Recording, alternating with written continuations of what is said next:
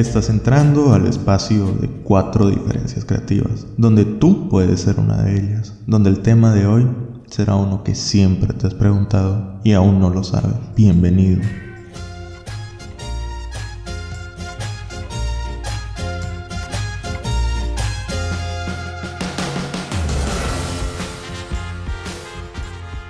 Bueno, empecemos.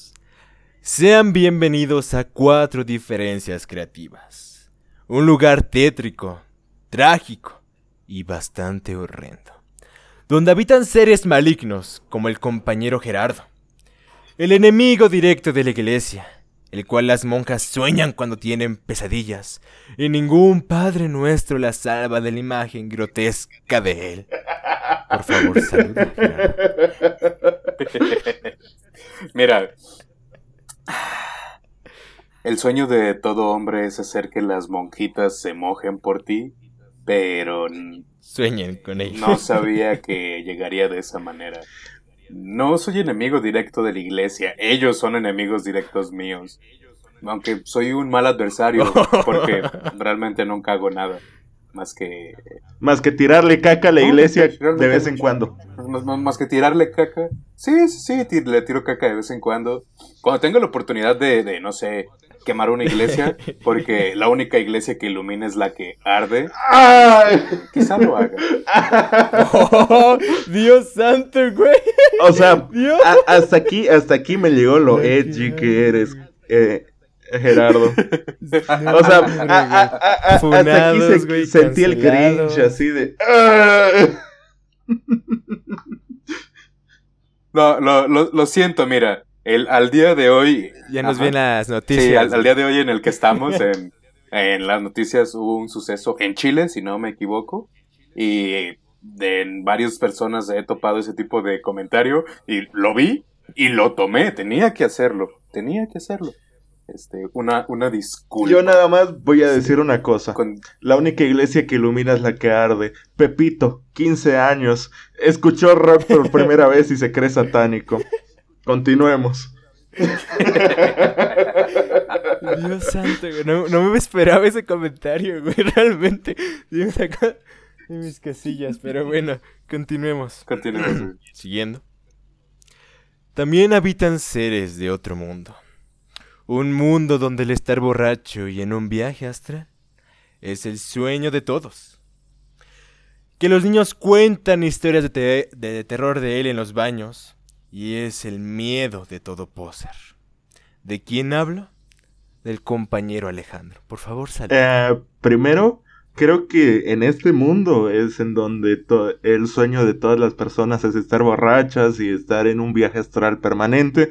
Al menos el mío lo es. Exceptuando la parte de borracho, porque luego ando oliendo mal y todo eso. Así que. Sí. Ah, sí, güey. Sí, la... Borrachos, bañense. No, estar crudo es bien feo, güey. Estar crudo es bien feo. Nunca me ha pasado, güey. Pero sí ha de ser Ay, nunca me ha pasado, y nunca me ha pasado. Es, es Don pisteo todos los domingos. Es, porque nunca he pisteado como una persona de verdad. O sea, sí, no, sí me he puesto mal algunas veces, pero nunca me ha puesto una cruda, güey. Así que estoy chido, güey. Por eso me siento especial. Mira, es, es nada más hasta que traspases la frontera de los 21 que te va a empezar a llegar la cruda. Pasa. ¡Ah!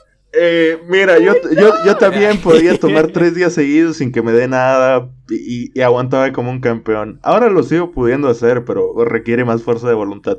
Porque sí, tomar requiere fuerza de voluntad. Y... ¿Cuántas diferencias no está a favor de que, tome, de que tomen? No, no, no, no, no, claro. El consumo ético de cualquier producto nocivo es responsabilidad cualquiera. No somos sus padres para decirles qué hacer pero por favor tomen responsable y felizmente. Si toman, no manejen ni chinguen a su madre.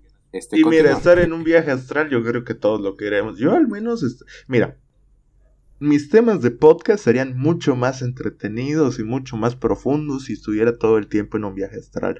Lo deseo, pero no puedo conseguirlo. en, en, algún punto vamos a hacer uno no vamos a decir cómo vamos a estar, pero... ni cuál. ni, con, ni con qué, Pero lo vamos a Mira, el problema es que siempre que grabamos ocurre algo en el que cuando yo estoy en, en, pleno viaje no grabamos, pero cuando grabamos no lo estoy. Es, es, algo, no sé. Es extraño cuando pasa porque ya es, ya hubieran escuchado a la otra versión mía, pero hasta el momento no es así. Es una versión muy turbia. No, no es cierto, es bien buen pedo. Y este, continúa. la mayoría, la mayoría son buen pedo, güey. bueno, bueno, me presento. Soy el encargado de la plática de hoy. Un ser extraño que no tiene rostro y que nadie conoce, pero siempre está ahí. Un gusto. Me pueden llamar Ed, pero si lo repites tres veces en el espejo, bueno, no pasará nada. Solo quedarás como un completo tonto. Así que. Mira, no, no, no. Antes de, que empieces con el tema, quiero decir que lo que a lo que se estaba haciendo referencia mi, mi amigo Eduardo es que es un boyerista. Así que cuando menos lo imagines y cuando sientas que alguien está ahí, probablemente sea Eduardo mirándote y haciendo cosas que no amiga, ¿te cuesta cero pesos decirme que te están siguiendo? Yo me quedo a partirme la madre, güey. Con ese, ¿Qué pedo, güey? Dios, se ha puesto mucho de moda eso, güey. Se ha puesto mucho de moda eso. No sé si lo han visto en Facebook. Pero a cada rato, al menos algunos conocidos, porque no puedo decir amigos míos, comparten esas publicaciones de amigas, si, si te están persiguiendo, dime, te cuesta cero pesos. Yo, luego vi, vi un meme de, no sé si se acuerdan de, bueno, las personas que deben estar escuchando esto sí se acuerdan de la introducción de la Resident Evil 3 para Play 1. Claro. En la que aparece Nemesis tomando de la cabeza a un Star, creo que es. Y es el, el acosador Ahí en Nemesis, el vato que se la rifaba en el, tipo. lo, tengo guardado, lo vamos a subir. Miren. Eh, vamos a publicar. Cuatro diferencias, no está a favor del acoso de ninguna forma. Eh, es más, lo repudiamos, es algo bastante asqueroso. Simplemente se está haciendo un chiste sobre algo que parece que no resultó chistoso que empezó a circular en las redes sociales, que son las personas que publican eso para no sé, porque son aliados.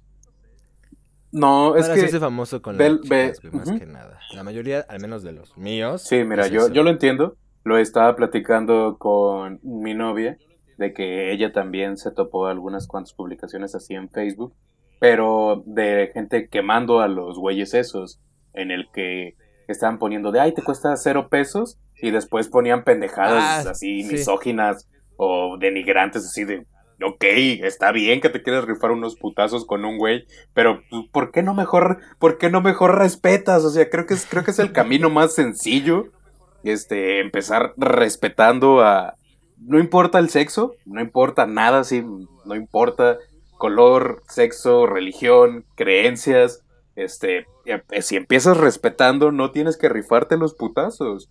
Este, es algo que me ha servido mucho a mí. Alguien que siempre pone la paz por delante y atrás los putazos, este, obviamente. hashtag el que le tira caca a la iglesia cada vez que puede. A huevo. Hay que hablarlo. Se habla, hoy. No está peleando. Obviamente. Está hablando. Bueno, bueno. Siguiendo. Siguiendo con esto, eh, el tema de hoy es sobre el miedo, chicos. ¿Ustedes oyentes tienen miedo de algo en este instante? Aparte de mí o la horrible intro que hice, tal vez. Yo no diría. Tal vez les gustó, ¿no? yo no diría horrible. Podría categorizarlo como nostálgica slash penosa. Pero horrible no. Fue terrorífica. Ah. Mira, no, no hay nada más penoso que el comentario que hizo Gerardo sobre las iglesias, así que te salvaste. Ah, claro, claro. Bueno, si la respuesta es que no le tienes miedo a nada, ¿están seguros de ello? De acuerdo a Sartre, señala que los hombres, o al menos el, o sea, el hombre, tiene miedo, siempre va a tener miedo. El que no teme no es normal. Y esto no tiene nada que ver con el sentido de valor o lo, o lo que sea. Y si la respuesta es sí, realmente es miedo? ¿Están seguros que nadie los está observando en este instante? ¿O por qué hay una niña observándolos desde lo lejos? lo siento, tenía que hacer esa broma. Me es divertido imaginar que se sacaran de onda y volvieran a ver espantados. lo siento. Pero bueno, ustedes chicos, Gerardo, Alejandro, ¿a qué le pueden considerar tenerle miedo en este instante? ¿O a qué le temen? Empecemos por Alejandro. Ay, no sé, normalmente no empiezas conmigo, siempre empieza Gerardo. Así que me da tiempo de pensar algo, pero... Bueno, te quería agarrar así, güey. Mira, miedo a algo, podría decir lo típico, miedo a lo desconocido, miedo, aunque creo que ya lo hemos platicado, ¿no? Yo tengo extremado miedo a la muerte, sinceramente. Eh, la observo todo el tiempo. Cada vez que mi mente deja de divagar en cosas de mi día a día, está ahí y me cuesta a veces sobrellevarlo. Ok, ok. Es complicado. Vale, tranquilo, tranquilo. Ahora sí, Ale Gerardo, sigamos contigo. Ok, mm, mira, para irme a puntos más realistas, este... Tengo miedo a muchas cosas, muchas cosas que no conozco, pero más que miedo a las cosas que no conozco es como curiosidad. A lo que neta le tengo miedo como todo güey eh, latinoamericano, mexicano, este, de una clase no muy bien acomodada, este, le tengo miedo a desaparecer, así. No, no por gusto, sino porque vaya caminando ahí por la calle y me levanten unos pinches policías o unos güeyes alterados o o sea, son cosas reales. Lo, digo, lo tengo presente ahorita porque estuve leyendo e investigando de eso exactamente, este de los desaparecidos sin nombre, que hay un chingo, un chingo, no discriminan hombres, mujeres, edades, este... Es un, es un tema denso que me da miedo porque no vivo en la zona más culera de Guadalajara, pero no ocupas vivir en la zona más culera de ningún lugar para que te pase. ese es el punto. Bien podría este, ir caminando por las calles del centro de mi ciudad, llegar unos güeyes que me levanten y se vayan y quizá nadie nada, nadie haga algo o llame o reporte las placas. Lo digo porque lo vi en un grupo de personas que hacen como un experimento social, que esos tipos de experimentos no son tan fidedignos, pero empecé a investigar ese tipo de reacciones. No recuerdo cómo se llama, pero es un suceso en el que muchas personas son presentes de algo, o sea, lo están viendo que algo está pasando y por la idea de alguien más va a actuar, alguien más lo va a hacer, seguramente alguien más ya lo hizo, seguramente alguien ya reportó, nadie lo hace. Sí, es este, bastante feo eso, güey. E, es igual, o sea. Como tú dices, a cualquiera de nosotros nos puede pasar, y, no porque vivas como en las zonas más ricas aquí de México o ya sea de allá de Bolivia. eh, no, en Bolivia sí existe delincuencia, no, no voy a mentir, sí te pueden asaltar y te pueden matar, pero es tema de los secuestros no es tan habitual como supongo que es allá. Mm. Son realidades un poco distintas en ese tema. eso sí. Quizá. Ah, bueno, chicos. Eh, no, sí lo es. Me, me contestaron dos cosas muy interesantes, bastante interesantes. No me esperaba que fueran tan profundo eh, en sus respuestas. Sin embargo, eh, les quiero hacer una pregunta.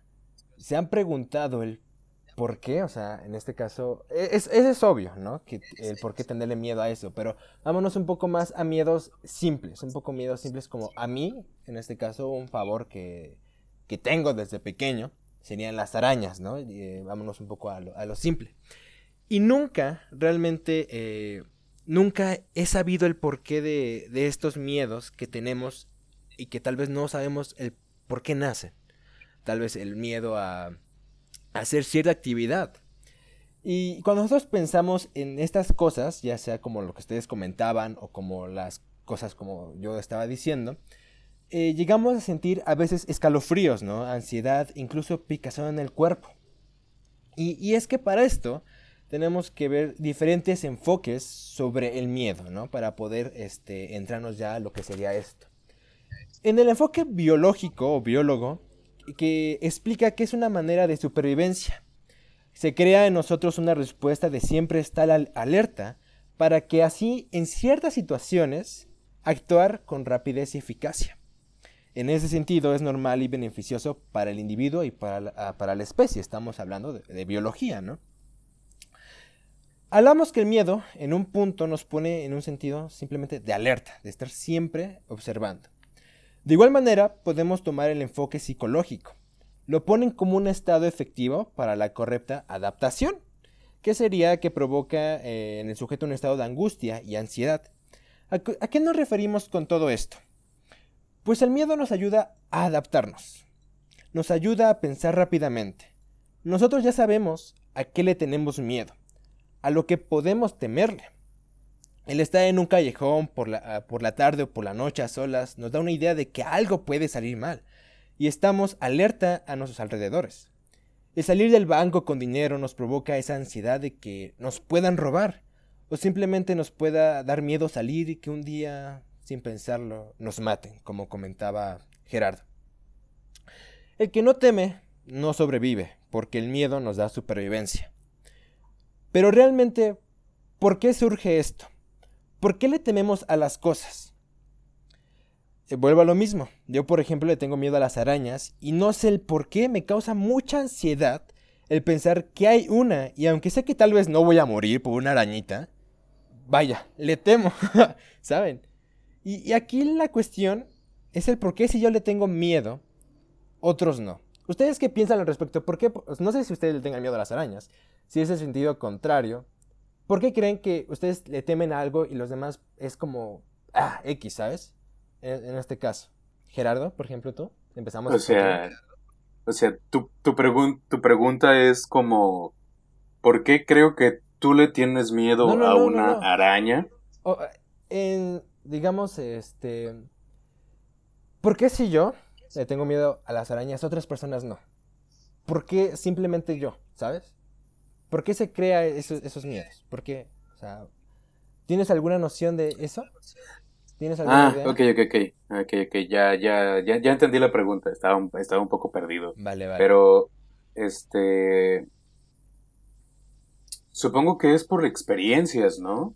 Este, cuando tú le tienes miedo a las arañas y dices que quizá no has tenido tanta experiencia o conocimiento sobre ellas oportunidad de perderles el miedo a las mismas o simplemente es algo inerte en tu en tu biología. Quizá alguno de tus ancestros murió por las arañas y ese tipo de cosas se heredan genéticamente los rasgos de supervivencia. Claro. Entonces quizás quizá tú quizá alguno de tus antepasados y pues quedó marcado no o tuvo problemas con los mismos y pues, se detectan como algo este a, temer, ¿no? Claro, claro. Mm, está, está, bien la respuesta, ¿eh? Está interesante. ¿Y tú, Alejandro? ¿Por qué crees esto? ¿Cuál sería tu opinión respecto a esto? Mucho más no creo que pueda aportar, o sea, son rasgos aleatorios que una persona tiene, por ejemplo, como tú mencionas, tú le tienes miedo a las arañas, yo no le tengo miedo a las arañas, yo puedo tenerle miedo a algo que tú no le tengas miedo. No sé si será por la genética que cargamos. Eh, en algunos casos sí, porque me acuerdo que una vez estaba viendo cuando cuando History Channel todavía daba historia y no simplemente cosas de alienígenas. Me acuerdo, era un documental sobre cómo la tierra transformó al hombre, no como el hombre transformó a la tierra. Y entonces iba dando puntos del por qué hay situaciones que que uno hasta hoy en día tiene, porque el tema del caerse de la que estás cayéndote de la cama, según explicaban, evidentemente si hay otras otras connotaciones del por qué se da eso. No sé si alguna vez les ha pasado de que están durmiendo, pero de repente como que les viene el impulso de que piensan que están cayéndose de la cama o que están cayendo de algo. y, se despiertan, se mueven. Es, horripilante según, eh, según decían, según explicaban, eso viene dado desde nuestros antepasados cuando vivían en los árboles. Eh, por las noches los depredadores estaban más alertas, habían más depredadores y como dormían en los árboles, si se caían, ya estaban muertos prácticamente. Claro, claro. Así que supongo que viene más que nada por la parte de la carga genética o por alguna parte de la de la psiquis de la persona, no sé, como cada persona ve el mundo de distinta forma y cada persona procesa el mundo de distinta forma, porque claro, no sé, yo puedo tener miopía, es decir, que voy a ver el mundo distinto a una persona que tenga, que no la tenga. Pero aparte, yo, la verdad, no, no, no, no soy experto en el área, supongo que es así, que aparte de, la, de esa diferencia hay una diferencia en cómo el cerebro de cada persona procesa esa información, procesa la información del medio yo creo que es por eso, ¿no? Que existen personas con trastornos mentales, con problemas, y yo creo que también puede venir por esa parte, o sea, una, una diferencia en cómo se procesa, la, cómo procesa la información de una araña, tu cerebro, a cómo la procesa la mía, cómo procesa la oscuridad, mi cerebro, y cómo la procesa la tuya. Eh, en mi caso, cuando no es un miedo, pero siempre me he sentido bastante tenso en la oscuridad. ¿Por qué? Porque siento que cualquier cosa puede pasar en ese momento, entonces tengo que estar más alerta que si estuviera en un lugar iluminado. Eh, por ejemplo, una forma de cómo yo proceso esa información, de cómo yo veo ese, ese tipo de situación, cosa que debe variar en ustedes. Claro, claro. Y, y de hecho, las respuestas que, que dieron me gustaron muchísimo, no se alejan realmente por nada de la explicación verdadera. Los temores que enfrentan los seres humanos no son los mismos que en todos los lugares. Yo puedo temerle a algo y tal vez en el norte le pueden temer a otras cosas, ¿no? En este caso narcos y yo pues a los propios chilangos, ¿no? O sea, ahí los chairos. y pues sí, estos, estos miedos se expresan de acuerdo con las amenazas que experimentan a lo largo de su vida. En este caso, los miedos que tenemos se manifiestan por las vivencias que tenemos. Sin embargo, el miedo aún así es necesario. Como el sentido arácnido de Spider-Man o la supuesta voz que tenemos que nos advierte de que algo anda mal o que la estamos regando en algo. Es importante esto porque nos da supervivencia. Supervivencia creo que es la palabra que más este, importante es aquí respecto al miedo. Desde los sedentarios que se ocultaban en cuevas para no morir por una bestia, hasta al día de hoy, ¿no? Que obviamente ya no nos ocultamos, pero pues hay nuevos temores. Sin embargo, gracias a este temor que tenían por las bestias que andaban afuera, pudieron pensar en estrategias para poder cazar a esas bestias, ¿no? En este caso, tú, Alejandro, comentabas sobre lo de que antes se dormían los árboles y el temor de caerse, pues era, pues vaya, es bastante, o sea, se ha pasado en generación, que eso es muy, muy cierto. Algo curioso, algo de la antigüedad es que antes se veía el miedo como un castigo de los dioses. Los griegos divinizaron esta clase de emoción en dioses siendo Deimos como el temor y Phobos como el miedo. Citando a Sócrates, el miedo no es más que la idea de un mal inminente. Un claro ejemplo de esto es cuando ya sabemos que va a pasar algo. Los que le tienen miedo a las agujas, el pensar que las van a picar, crea pánico.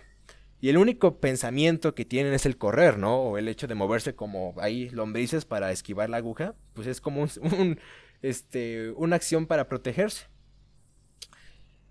Ah, un trabajador tiene miedo a su jefe cuando éste se equivoca, porque sabe que habrá consecuencias a costa de su falla. Ya sea que lo despidan, ya sea que lo eh, humillen, ya sea que le bajen el sueldo respecto a algo.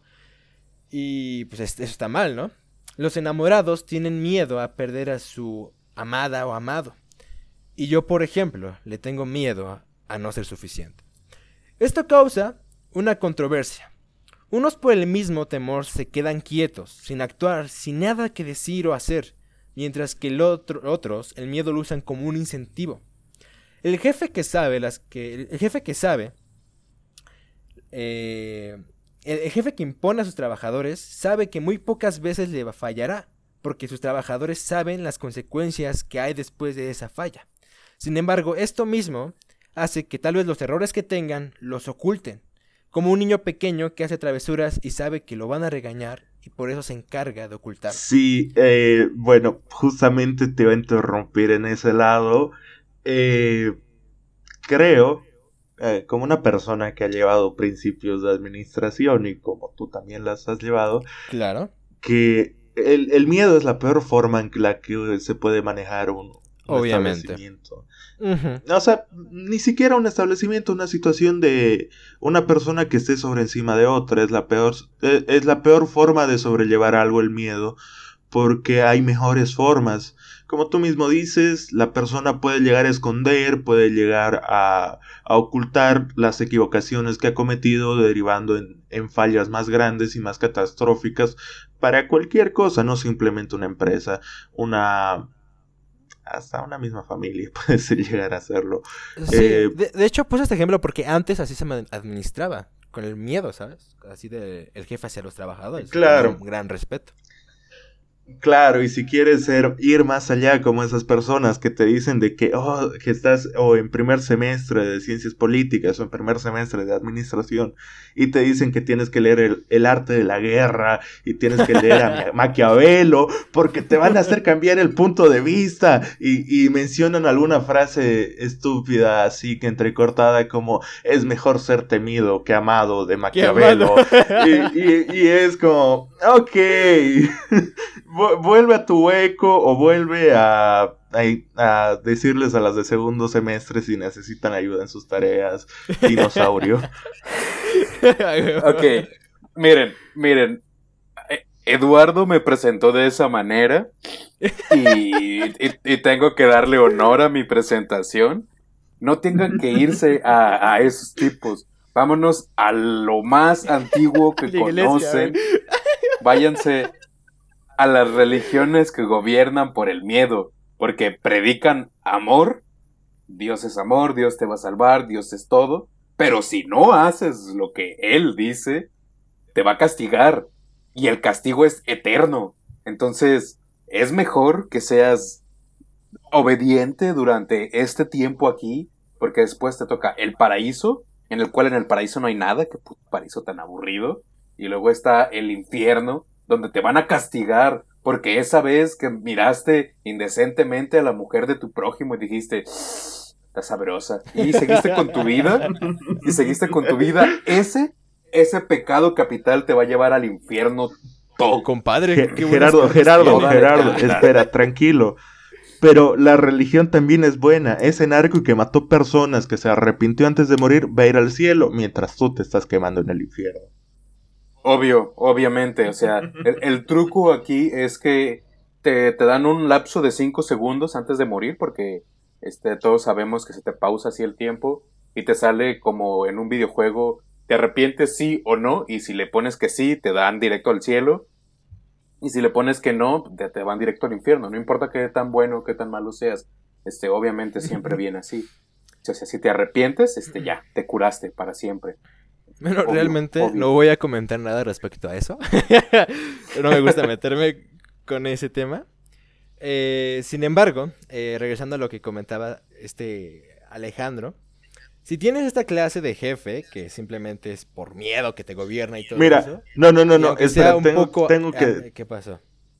si, si, tienes esa clase de jefe que te amenaza con bajarte el sueldo, con darte reprimendas que vayan en desmedro de tu persona, estoy seguro que en el país en el que estás hay una institución en la que puedas denunciarlo. Y a no ser de que sea una empresa multi, multinacional o que sean empresarios muy grandes que puedan comprar a las personas, es decir, que si estás trabajando en una oficina eh, cualquiera, eh, si vas a poder meter, hacer que al menos le metan una multa a tu jefe. Y, y bueno, aquí en Bolivia al menos sí, sí, va, sí va a tener represalias muy grandes. No sé cómo será allá en México, pero... Pues aquí ya aquí, debería. Aquí, ya hay, aquí, hay, aquí hay una institución que se llama CNDH que solo ayuda a proteger delincuentes cuando los madrean. Puta institución no sirve de nada. Chinga tu madre CNDH, hoy, mañana y siempre.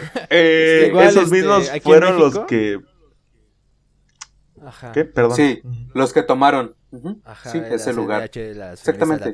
O sea, no hacen nada, no, no han hecho nada y es una puta institución que parece que está para de, para pedir los derechos humanos de los delincuentes porque los de los demás no importan.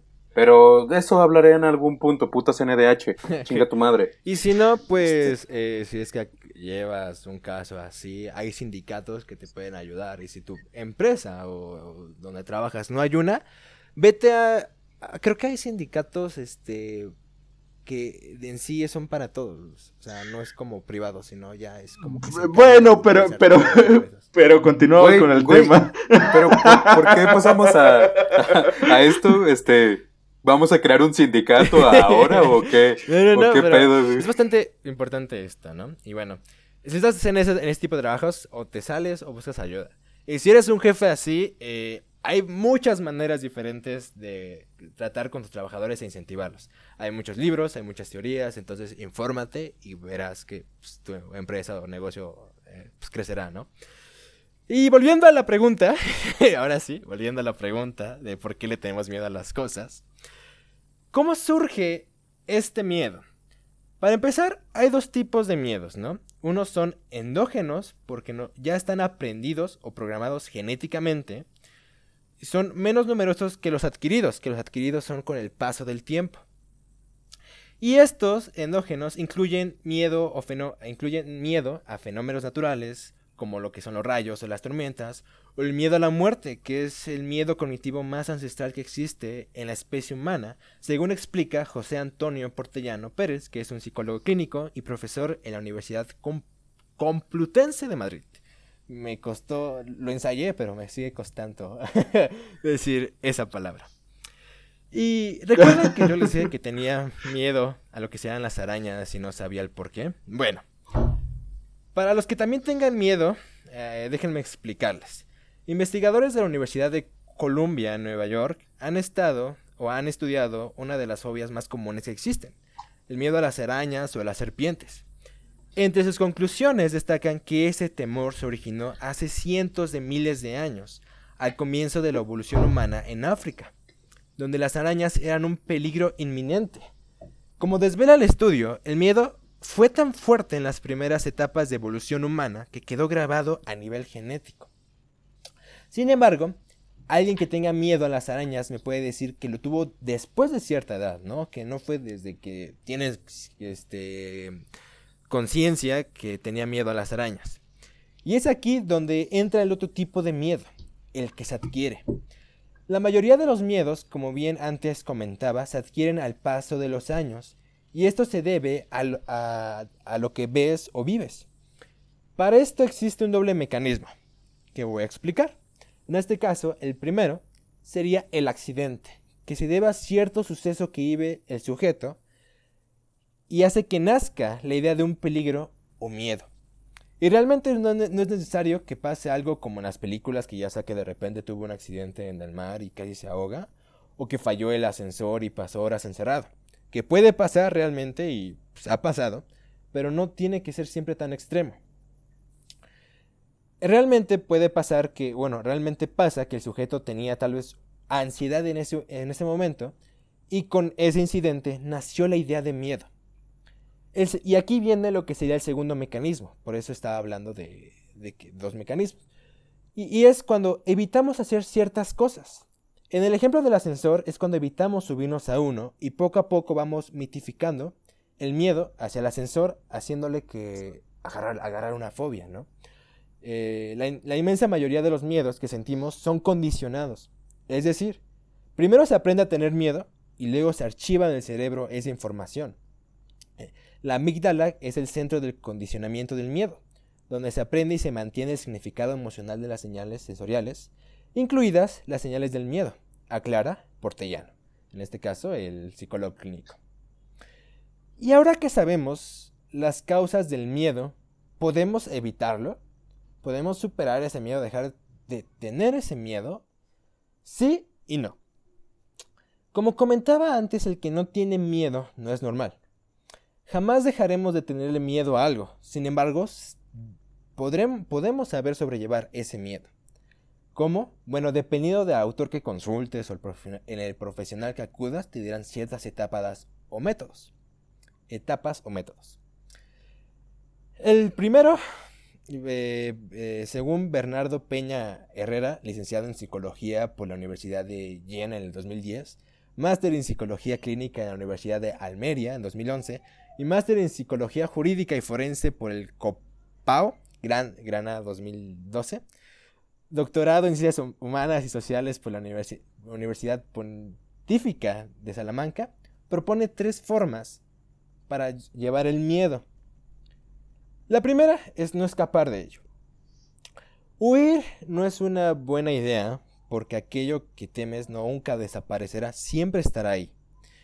Así que lo que puedes hacer es eh, que reflexiones sobre ello y descubras la mejor solución para afrontarlo. En este caso, el ascensor, es el que alguien te, acompañe y poco a poco vayas temiéndole, ¿no? A, que vuelvas a pasar ese suceso. El segundo, eh, en este caso, paso o método, sería el que no niegues que tienes miedo. Muchas personas se niegan a que tengan, a, temerle algo. Dicen, no, no, no, yo no le temo a eso, no, no, no. Y se quieren hacer el valiente. Pero realmente cuando estén en una situación así, eh, se van pues con la cola entre las patas, dicho coloquialmente, ¿no? es que, es, que, Eduardo, no, entiendes. Es, esa es la masculinidad tóxica que hace que todos, que los hombres digan que no tienen miedo para sentirse más machos. Más machos. Chale, masculinidad, masculinidad frágil, güey. no, es la masculinidad tóxica en ese caso, pero bueno, perdona, tenía que hacer ese chiste, lo siento, continúa.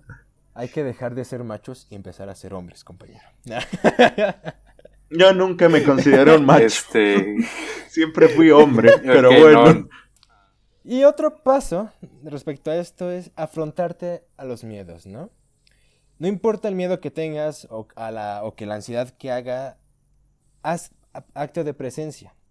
En este caso, este, si te pones muy nervioso a la hora de exponer, pues tienes que eh, ensayarle, ¿no? Tal vez la, idea que salió o el por qué le tienes miedo fue que te equivocaste en la exposición, que realmente tu profesor te humilló frente a tus compañeros y pasaste un mal rato porque no ibas bien preparado. Entonces lo que tienes que hacer es sencillo. Prepárate y demuéstrale que puede ser mejor poco a poco. Siempre habrá fallos, siempre habrá, no, no todo saldrá a la primera, pero saldrá en algún momento, ¿no? Y, ten por seguro que el progreso siempre estará ahí. Un claro ejemplo de esto también son las entrevistas, que pueden generar los miedos, ¿no? El hecho de que estás ahí todo nervioso y que tengan preguntas y tú no sepas contestar, es así de, oh, ¿qué hago, no? Pero, ¿sería una buena opción esconderse y dejar de acudir a las entrevistas porque tenemos miedo? Realmente no. Y es por eso que hacía mucho énfasis antes en la palabra de supervivencia. Porque el miedo nos hace estar preparados y nos hace sobrellevar ciertos sucesos y, pues mejorar, ¿no? El miedo se puede plasmar también de diferentes maneras. Y una de las más bellas, al menos para mí, es el arte. El miedo ha sido inspiración para artistas, creando obras magníficas como ejemplos que dará a continuación. Claro, estas obras estos ejemplos estarán en Facebook, así que síguenos, síguenos en nuestra página de Facebook. Eh, no, mira, si, pintura. si esta vez me la rifo con el video, pueden aparecer hasta en el video de YouTube, si quieres verlo por ahí. De todas formas. Va que va. No prometo nada. Vayan a Facebook todavía. Exacto, vayan, a, Facebook, y síganos. Por ejemplo, una de las obras que de las cuales quiero hablar sería de el jinete sin cabeza persiguiendo a Ichabod Crane, ¿no? Eh, si es que Alejandro hizo, lo puso en, en el video de YouTube. nada más voy a decir una cosa, Ichabod Crane. Lo siento, tenía que hacerlo. Ok, tranquila, tranquila. este. En esta pintura, eh, este señor está siendo perseguido por el, jinete sin cabeza. Y en, este caso, el pintor plasma en su cara las facciones de terror, de pánico, al saber que va a morir. Igual creo que esta obra la mayoría la va a ubicar, que es Saturno devorando a su hijo, que pues vaya, pertenece a una de las pinturas negras, donde Cronos se come a uno de sus hijos, ya que según la leyenda debía evitar que estos lo destronaran, ¿no? Igual es bastante, no diría que sangrienta, pero te impacta al verla. Y por último, que habrá más pinturas y por eso vayan a Facebook porque neta están muy buenas las pinturas eh, respecto a esta. Aparte, si, si quieren un juego con una estética bastante parecida, les recomiendo Blasphemous. Eh, lo, lo ah, pueden conseguir de distintas formas, no les voy a decir cómo. Ustedes lo saben. Hay un Steam verde por ahí que normalmente es el mejor amigo de toda Latinoamérica. En donde lo pueden descargar y en verdad eh, ese juego, si, si te gusta ese tipo de estética, es una joya total. 10 eh, de 10 recomendado. De tiempo que un juego no me enganchaba así hasta sacarle el 100%. ¿Qué pasó? Una cosa, este, disculpa por interrumpir, porque siempre tengo que interrumpir, es, es la, es, el momento, porque siempre cuando estás hablando me surgen ideas, eh, Alejandro. No, no sé si se han dado cuenta, pero siempre que Ed está hablando, solo espero el momento en el que me diga, bueno muchachos, y entonces así es como los voy a invitar a mi próximo curso y me está tratando de me está tratando de meter a, un pedo piramidal. O sea, no, no, no sé, lo estoy escuchando, llevo rato escuchándolo, escuchándolo, escuchándolo, hablar del miedo, de inerte y este tipo de cosas. Entonces solo estaba esperando el momento en el que me dijera, pero yo sé cómo pueden superar ese miedo. El miedo se supera de estas maneras y... Yo, yo, me leíste la mente. Chicos, si alguien tiene miedo... Ah, no es cierto.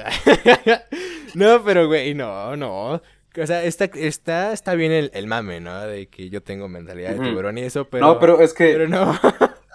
no, es que neta, neta, neta, me sonaste un chingo. Neta, estaba esperando que me, ven, que me vendieras eh, meterme un pedo piramidal o un seguro de vida. Este, ya estabas pensando en cualquiera de las dos. ¿Y no quisieras? ¿No quisieras entrar a un pedo piramidal? Ya te meto, güey. Mm, ah. no. Bien, güey. no, güey, gracias. Ah, bueno, te lo pierdes. Este, hablando de la masculinidad tóxica, como que, que, lo aventaste hace un chingo, pero como estaba interesante lo que estabas hablando, eh, no te quise interrumpir y ahora que ya lo hice, pues se la pelan. Me acordé de cuando estaba en la secundaria eh, siempre, le, siempre le he tenido culo a los juegos. A, los juegos de. A los juegos mecánicos. Siempre me han dado mucho culo. Mucho, mucho, mucho. Este, y la verdad. Dan. Nunca me ha dado miedo decir que me dan miedo. Porque me da más miedo subirme a, a que se burlen de mí o algo así. O sea, neta, me dan mucho culo. Eh, recuerdo una vez que un amigo mío, Marcos, este, estaba con su novia. Un saludo, Marco, por si escuchas esto. Un saludo, Marquitos. Este, mi Marquitos, el otro Marquitos no, pero saludo a los dos Marquitos si alguno de los dos los llegue a escuchar. Este, el, el pedo es que ese güey iba con su novia y la novia había invitado a algunas amigas. Y la verdad, yo no conocía a las amigas y no quería quedar mal. Pero me da un chingo de culo subirme. y, recuerdo como que era como unas tacitas. De esas pinches tacitas que, que suben y bajan. Que suben, que, como que, que, las levantan, leo que se empiezan a subir y a bajar. Me, me dan culo. O sea, al día de hoy las veo y digo, Nel, no mames, no me subo. Pero esas no se este, elevan tanto, sí, güey, según yo. no, no, no se elevan tanto, güey, pero me dan miedo. ¿Qué quieres que te diga? Ok, está bien, está bien. No, no, no, no, o sea, simplemente pues es eso. Y yo tenía como 14 años, más o menos. Entonces, la única forma en la que me subí fue la morra, una morrita me dijo, súbete, yo te acompaño, súbete, yo te acompaño.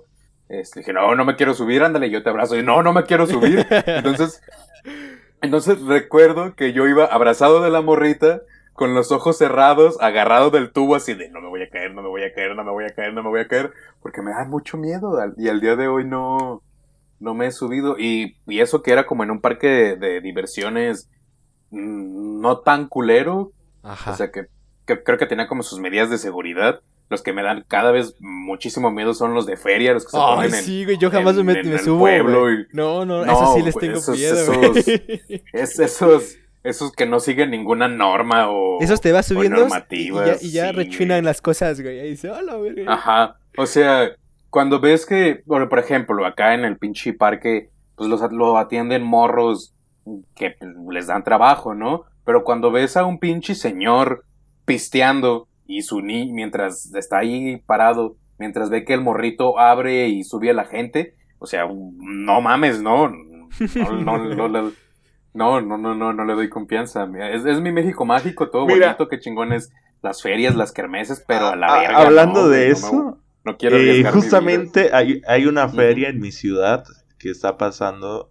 Eh, no sé si ya pasó, pero a la anterior semana estaba. Y justamente hay juegos mecánicos en esa feria. Y la rueda de la fortuna, creo que es, se. se. se quedó quieta en mitad. Oh, no mames. Imagínate estar hasta arriba. ¡Hola, madre Imagínate. Ay, güey, este. Gerardo. No mames, no. ¿Qué? Te va a ayudar a superar este miedo, güey. Con mi curso, 24 horas. no, güey, este. Cuando vengas acá, otra vez a. Al centro, vamos a Six Flags, güey. Vamos a Ni de pedo voy a ir a Six Flags. o sea, eh, que voy a gastar unos mil varos para no subirme a nada, güey. No, no vale la pena, güey. Güey, es que si, si la audiencia conociera cómo eres tú físicamente, güey, y imaginándose al tú de ahora así abrazándose a, a una chava diciendo no se va a caer, dices, güey, es imposible. Pero bueno. Güey, es que era, era, era un, era un niño bonachón y bonito, güey. Tenía una cara de que no mataba ni una mosca. Este, ahora, pues, me veo igual de jodido que todos ustedes, pues, pero. Este. No, no, no, no, no, me, no voy a ir a Six Flags, güey. Este, me voy a gastar un chingo en. Que nada, porque no me voy a subir. Más jodido que yo, no, no, lo creo. O sea, no estamos jugando competencias, güey. Tú estás jodidísimo, güey. O sea, eh, son los únicos que, que compiten por bien quieren estar más jodido, güey. Wow. No, güey, no, no. Pero bueno, eh, hay otra pintura eh, respecto a esto que a mí de alguna manera me llamó mucho la atención y es el desollamiento de Marcias, que el autor es Tiziano Veselio Tizano. No sé pronunciar este tipo de cosas, maldita sea. Bueno, pero la, la, pintura cuenta que Atenea inventó la flauta y empezó a tocarla.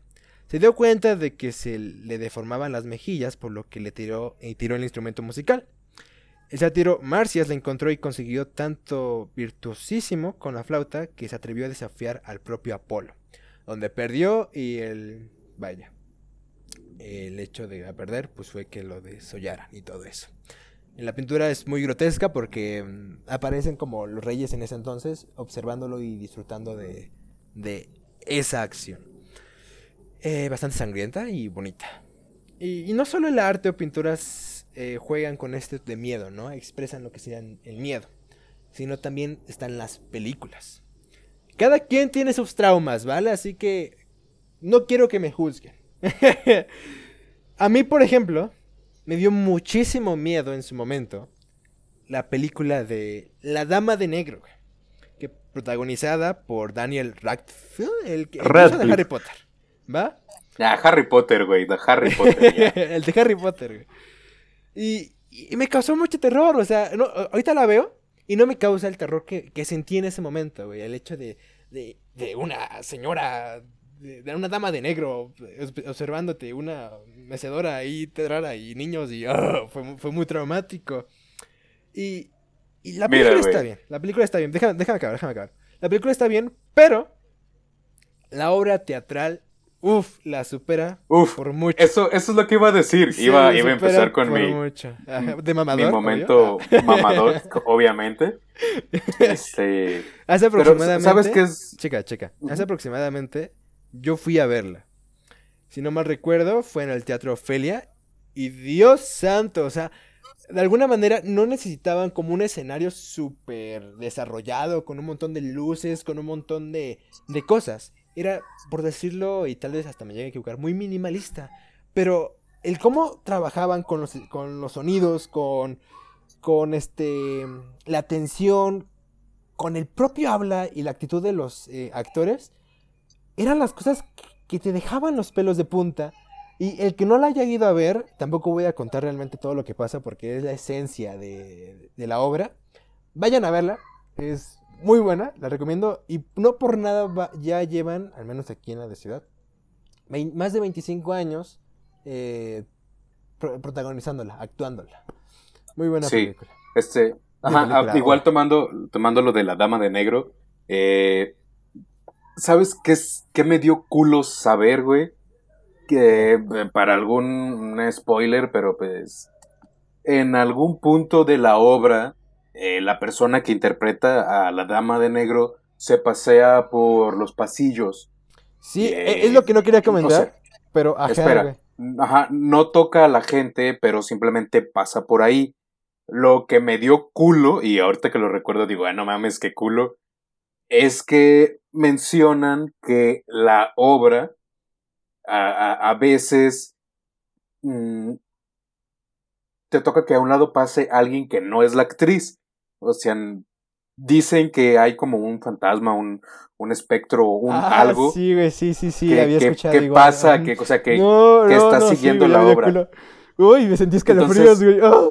Entonces, menciona que a veces la gente la ve parada en un lugar y no se mueve durante 10, 15 minutos y dice, no mames, o sea, es que, ¿por qué estaba ahí parada, güey? Qué bueno. Estaba como, como una nota de, por ejemplo, cuando fui con una amiga, dice que eh, la vio como en unos balconcitos parada ahí viendo a la gente y cada vez que la volteaba a ver, veía que como que se movía de balconcito. Y ella dijo, no, pues es que le metió en un muy buen toque. Entonces me preguntó a mí qué pedo y dije, no, yo la vi, pero ella estaba como hasta atrás y la vi caminando entre las personas, no la vi ahí arriba.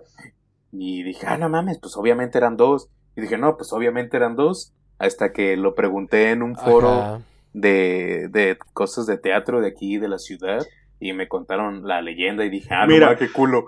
Porque en Imagínate, algún güey, momento... que hayas interactuado Eh, espera, ella. espera, mira, ahí pueden aprender las formas de ligar en el teatro con Gerardo, inventar la historia de que hay un fantasma. Y hacer que te abracen. No, no más, o sea, la neta sí está... Mira, de alguna manera es bonito como esas cre- eh, leyendas urbanas, porque te da miedo, ¿no? Es como un poco de fantasía en la vida, pero si nos ponemos a pensar, pues puede ser propio marketing de la propia obra, de, ah, pues decimos que no hay otra actriz y pues ahí está, ¿no? No, pero- es, es bonito pensar, ¿no? Estas cier- cier- ciertas, ciertas situaciones como estas. Ahora, hablando de anécdotas que tienen que ver con tus miedos, no sé por qué, me, me gusta hablar sobre mí mismo, ¿no? Eh, creo que eso ya estaba claro.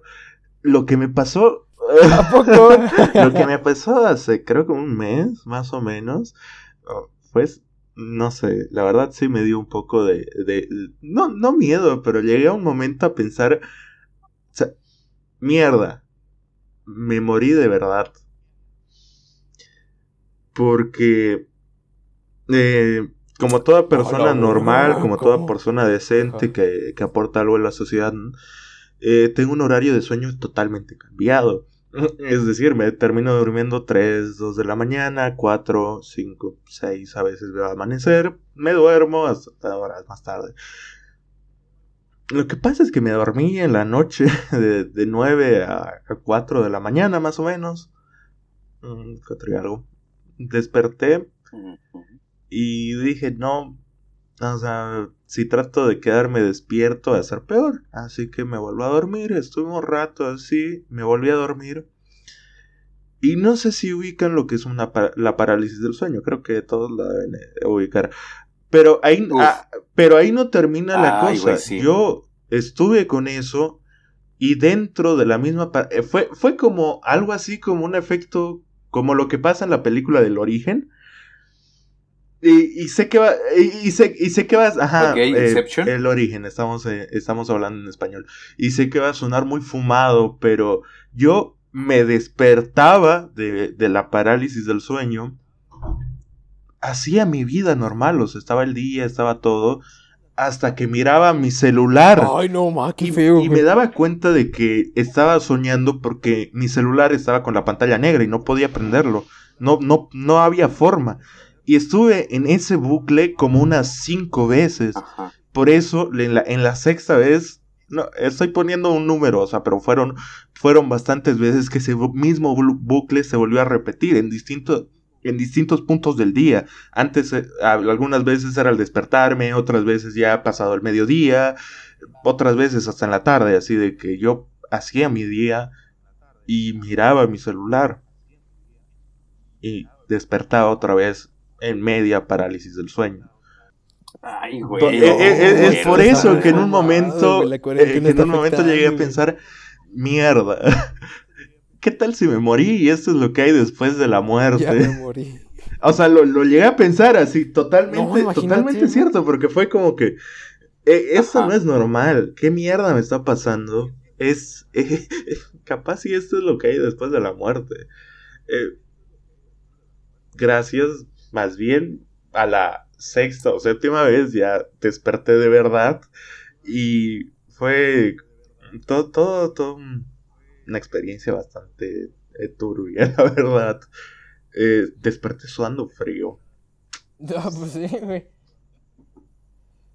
Ay, ¿quién no lo haría, bro? Ay, güey. Oh, Dios santo. Güey, si yo ahorita estoy sudando, este, porque tú no lo habrías hecho en el momento, güey. o sea, me proyecté porque he tenido parálisis del sueño y he tenido bucle, pero nunca tan largo, güey. Y que lo agradezco bien machino, mames, qué puto miedo. Yo jamás he tenido ni parálisis del sueño ni nada por el estilo. Que tal vez me dirán masoquista, pero quisiera para poder experimentar eso. Pero bueno, si alguien este, ha experimentado ese tipo de cosas, eh, pues ni modo. Espero no le haya ido tan mal como a Alejandro. Y por nuestro, bueno, en este caso, por por mi parte, esto sería todo.